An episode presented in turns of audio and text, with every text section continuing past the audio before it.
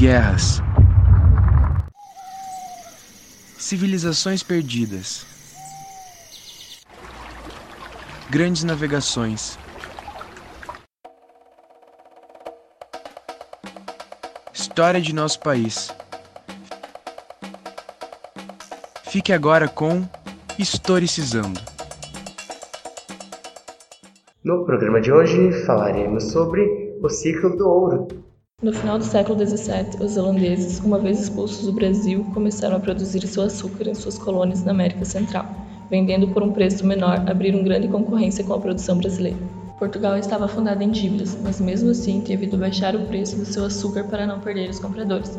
Em desespero econômico, a coroa começou a incentivar a descoberta de materiais preciosos nas colônias. A procura de metais preciosos no Brasil data da época da colonização, porém com o incentivo da coroa, a busca se intensificou ainda mais. Nesse contexto foram encontradas jazidas de ouro nos territórios da atual Minas Gerais, Goiás e Mato Grosso.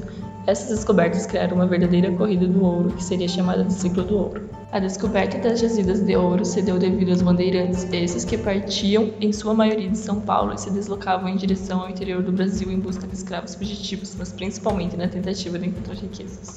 O ouro provocou uma grande migração de pessoas de todo o Brasil para a região. Vieram também estrangeiros, principalmente Portugal, todos visando enriquecimento fácil.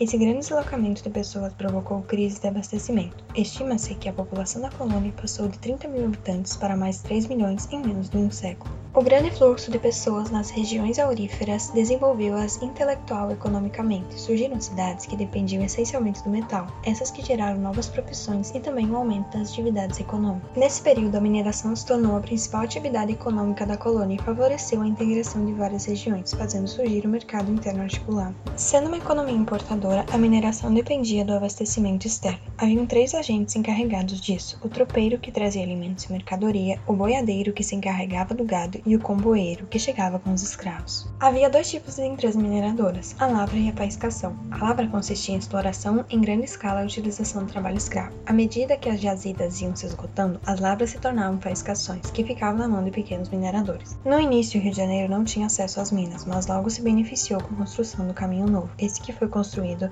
entre 1698 a 1701. Era o caminho mais rápido e fácil para chegar até a região da mineração, transformando o Rio de Janeiro na principal rota da abastecimento e escoamento das minas. Com eixo econômico sendo deslocado do Nordeste para o Sudeste, a coroa viu uma grande oportunidade de se beneficiar ainda mais com os lucros da mineração. Em 1763, a capital da colônia foi transferida para o Rio de Janeiro, visando assim estar próximo ao novo polo de desenvolvimento econômico e facilitando o controle e fiscalização dessa atividade lucrativa. A coroa buscava extrair o máximo de lucro possível, cobrando altos impostos. Os principais impostos eram o quinto, 20% de toda a mineração deveria ser entregue ao rei de Portugal. A derrama. A colônia deveria atingir a meta de 1.500 quilos de ouro por ano. Caso isso não ocorresse, os soldados portugueses invadiam as casas dos mineradores e tomavam o que tivessem de valor. A captação. Eram cobrados impostos sobre cada escravo que trabalhava nas minas. Os altos impostos deram origem ao contrabando. Os mineradores tentavam burlar a fiscalização escondendo pepitas nas bostas e chapéus, e até mesmo nos santos, o que deu origem à expressão Santos do Baoco.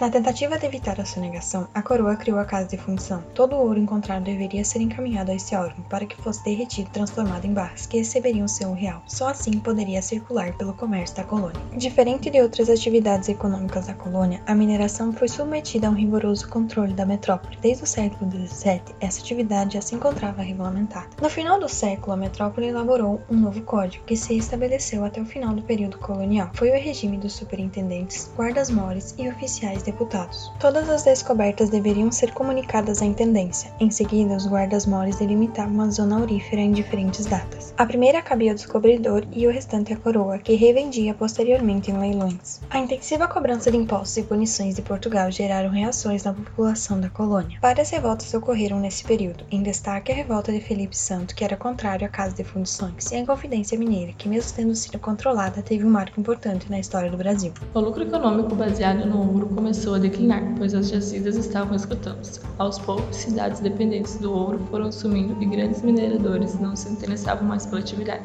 O período do ciclo do ouro durou aproximadamente até o ano de 1785, quando ocorreu a Revolução Industrial na Inglaterra.